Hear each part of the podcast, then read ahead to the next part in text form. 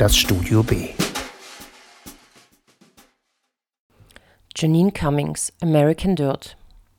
Der Sommer neigt sich schon langsam wieder dem Ende zu und das Studio B-Kollektiv ist aus dem Urlaub zurück, den ich für meinen Teil dazu genutzt habe, endlich eine lang geplante Reise zu unternehmen. Das Ziel, die Vereinigten Staaten von Amerika. Vor nunmehr fast drei Jahren entschlossen sich zwei mir sehr liebgewonnene Menschen, Deutschland den Rücken zu kehren und ihr Leben in den USA fortzusetzen. Damit stand für mich schnell fest, dass ich sie eines Tages dort besuchen würde, und so begann ich, mit den ersten fünf Dollar, die ich als Trinkgeld bekam, meine Spardose allmählich zu füllen, um mir diesen Traum zu verwirklichen. Schon längst hätte ich bzw. hätten wir diese Reise angetreten, wenn nicht äußere Umstände dies immer wieder verzögert hätten. Doch Anfang August war es endlich soweit und die Frage nach der Urlaubslektüre war ebenfalls so gesetzt wie das Reiseziel. Heiko Schramm, auch bekannt als Hesch, geschätzter Freund und ehemaliges Studio B-Mitglied, empfahl nicht nur mir, sondern auch Irmgard Lumpini und Herrn Falschgold einen Roman der Autorin Janine Cummings, und ich dachte mir, was könnte passender sein, als nach Amerika zu reisen und ein Buch mit dem Titel American Dirt zu lesen. Im Jahr 2020 erschien Janine Cummings Roman American Dirt sowohl im englischen Original als auch in deutscher Übersetzung im Rowohlt Taschenbuchverlag. Während ich in den Flieger steige und es mir bequem mache, mir noch einen Schal und eine Strickjacke aus dem Handgepäck zurechtlege, damit ich während des Fluges nicht friere, und dem Beginn einer komfortablen Reise entgegenblicke, beginnt für die Protagonisten in Cummings Roman ein Albtraum, der ihr Leben komplett verändern und sie ebenfalls auf eine Art Reise schicken wird, die sich grundlegend von der meinigen unterscheidet, bis auf die Tatsache, dass unser Ziel dasselbe ist. Amerika. Die Reise der Protagonisten Lydia und ihres achtjährigen Sohnes Luca beginnt in Acapulco, Mexiko. Unvermittelt befinden sich Cummings Leserinnen und Leser in einem Kugelhagel, ausgelöst durch ein mexikanisches Kartell, das während eines Grillnachmittags innerhalb kürzester Zeit Lydias und Lukas Familie auslöscht, genauer gesagt 16 Angehörige, darunter auch Lydias Mann Sebastian und ihre Mutter, während sie es schafft, sich und Luca im Bad vor den Killern zu verstecken und somit ihr Leben zu retten Nachdem sich die Mörder zurückgezogen haben und das ganze Ausmaß des Schreckens deutlich wird, wird Lydia aber auch schnell bewusst, dass ihr Sohn und sie fliehen müssen, da sie von der Polizei, die ohnehin korrupt ist, keine Hilfe zu erwarten haben und das Kartell so lange nach ihnen suchen wird, bis sie auch sie getötet haben. Während Lydia ihre Flucht organisiert, weiß sie nicht, wie knapp sie dem Kartell entgeht, bevor sie sich mit ihrem Sohn Luca auf den Weg nach El Norte macht, wie der Norden im Roman genannt wird. Wir sind inzwischen im Bundesstaat Washington angekommen, der als Evergreen State seinem Namen alle Ehre macht und mit seinem vielen Grün, den Wäldern, den Bergen, aber auch dem Meer ideal ist, um viel Zeit in der Natur zu verbringen. Auch der kleine Ort, in dem meine Freunde leben, hat es mir angetan und könnte mit seiner Beschaulichkeit und seinen kleinen Häuschen glatt einer amerikanischen Serie entsprungen sein. Auch Lydias Leben ist einmal beschaulich gewesen. Sie führte einen kleinen Buchladen in Acapulco, durch den sie auch Javier Crespo Fuentes kennenlernt, mit dem sie sich anfreundet und von dem sie zunächst nicht weiß, dass er der Chef des Los Jardineros Kartells ist. Erst kultiviert und über seine regelmäßigen Besuche, gemeinsame literarische Vorlieben und Gespräche entwickelt sich eine Freundschaft zwischen den beiden. Problem ist nur, dass Lydias Mann Sebastian Journalist ist, dessen Steckenpferd es ist, über Kartelle zu berichten und der eine große Story über Javier und Los Jardineros zu veröffentlichen plant.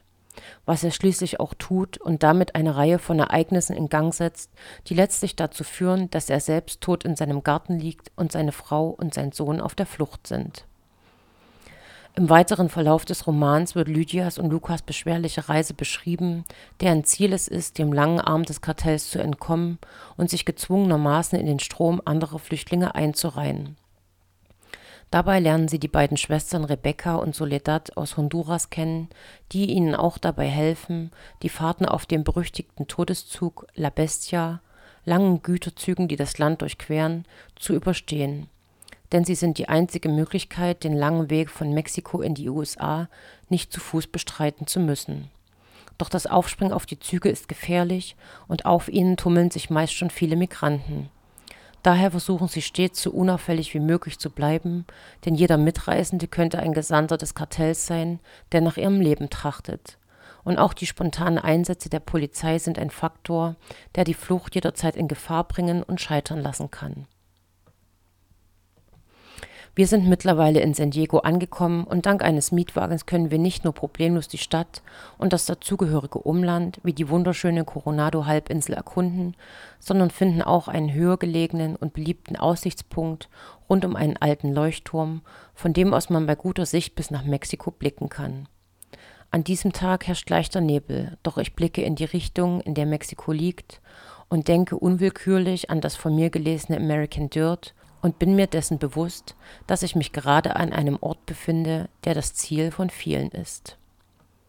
Während des Lesens wird man immer wieder Zeuge unfassbarer Gewalt und Grausamkeiten, die den Migranten, die meist ohnehin schon traumatisiert sind, angetan werden und die alles über sich ergehen lassen, wenn sie nur überleben und damit ihrem Ziel, ein besseres Leben zu führen, etwas näher kommen. Wir lesen aber auch von den Momenten der Nächstenliebe durch beispielsweise Außenstehende, die den Migranten Wasser und Essen zur Verfügung stellen, und der gegenseitigen Hilfe der Migranten untereinander, ohne die es vermutlich ein aussichtsloses Unterfangen wäre. Schließlich führt der unbändige Wunsch, dass alles bisher Geschehene nicht sinnlos war, das Gefühl, seinem Ziel näher und näher zu kommen und die Hoffnung auf ein Leben in Sicherheit und ohne Angst, einen Teil der Menschen, deren Geschichte Janine Cummings erzählt, auf die letzte Etappe einer beschwerlichen Reise.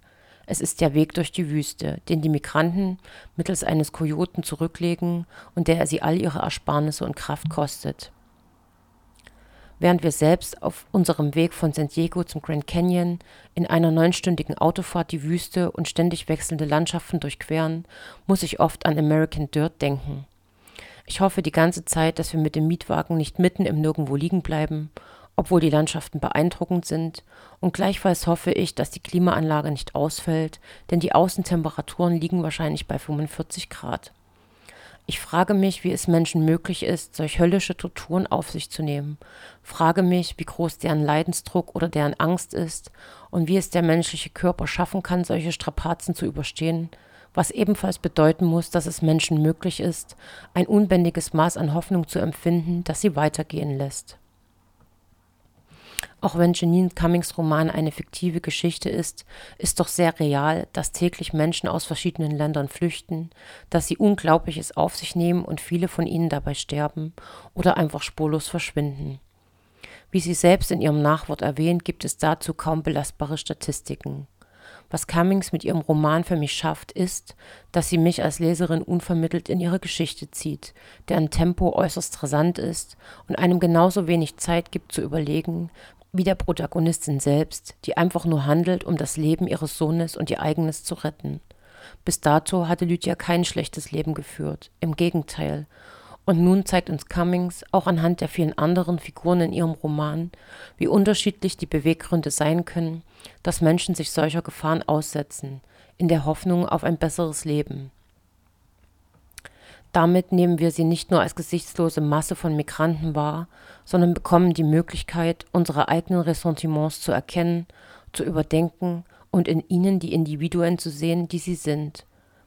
In meinem Fall ist Janine Cummings das sehr wohl gelungen und für mich besticht ihr Roman neben allem Schrecken auch durch sein Mitgefühl und den Wunsch, den Menschen gerecht zu werden und stellvertretend für die zu stehen, die ihre Geschichte nicht selbst erzählen können. Eine Reise geht zu Ende. Für mich war es eine wunderbare Reise, auf der ich so viel Schönes erleben und entdecken konnte, auch deshalb, weil ich den richtigen Pass und das nötige Kleingeld hatte, auf der mir aber auch die Schattenseiten des Landes der unbegrenzten Möglichkeiten nicht entgangen sind. Für Lydia und Luca endet eine Tortur, aber zumindest lässt uns Janine Cummings hoffen, dass sie nun ein friedlicheres Leben führen können.